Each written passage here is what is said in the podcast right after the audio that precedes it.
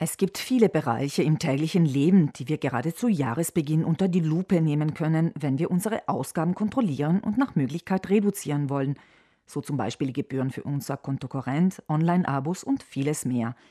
Wesentlich ist jedoch eines, ist die Geschäftsführerin der Verbraucherzentrale Südtirol, Gunne Bauhofer, überzeugt. Der Tipp Nummer eins und das Um und Auf beim Sparen heißt die Übersicht bewahren. Man muss wissen, wie viel Geld hereinkommt, wie viel fixe Ausgaben sind und wie viel für die variablen Ausgaben danach noch übrig ist. Dazu braucht es unbedingt ein Haushaltsbuch, entweder ganz konventionell als Heft oder auch online. Über die Verbraucherzentrale kann ein kostenloses virtuelles Haushaltsbuch angelegt werden. Die Daten sind sicher und es ist anonym.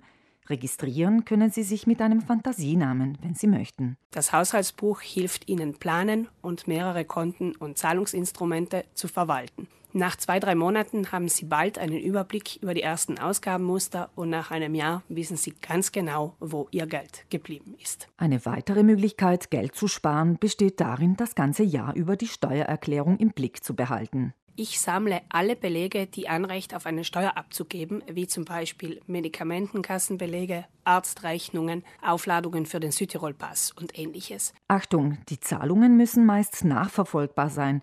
Deshalb ist es ratsam oder oft sogar notwendig, mit Karte oder per Überweisung zu bezahlen.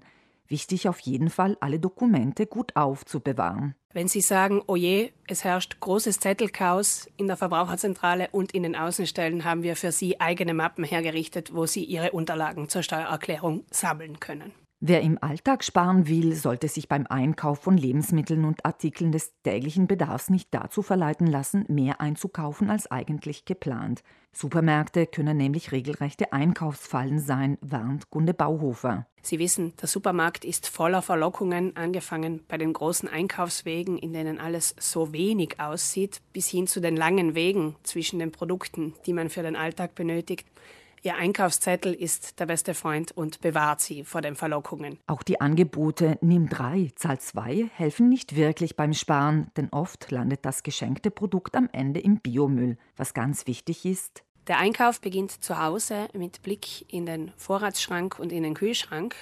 Anhand eines auch nur überlegten Menüplans schreibt man eine Einkaufsliste und an diese hält man sich. Bei kostenintensiveren Ausgaben hingegen zahlt es sich auf alle Fälle aus, mehrere Kostenvoranschläge einzuholen und diese zu vergleichen. Wichtig ist dabei, dass die Kosten nach ihren Schlüsselpunkten aufgeschlüsselt sind. Also was kostet die Arbeit, was kostet das Material, welches Material wird für die Arbeit verwendet. Das Ganze sollte dann in eine Art Werkvertrag übertragen werden, damit beide Parteien über ihre Rechte und Pflichten genau Bescheid wissen. Grundsätzlich gilt es in allen Bereichen des Konsums zuerst den eigenen Bedarf zu ermitteln und dann erst zum Kauf zu schreiten. Rät Gunde Bauhofer, die Geschäftsführerin der Verbraucherzentrale Südtirol, abschließend.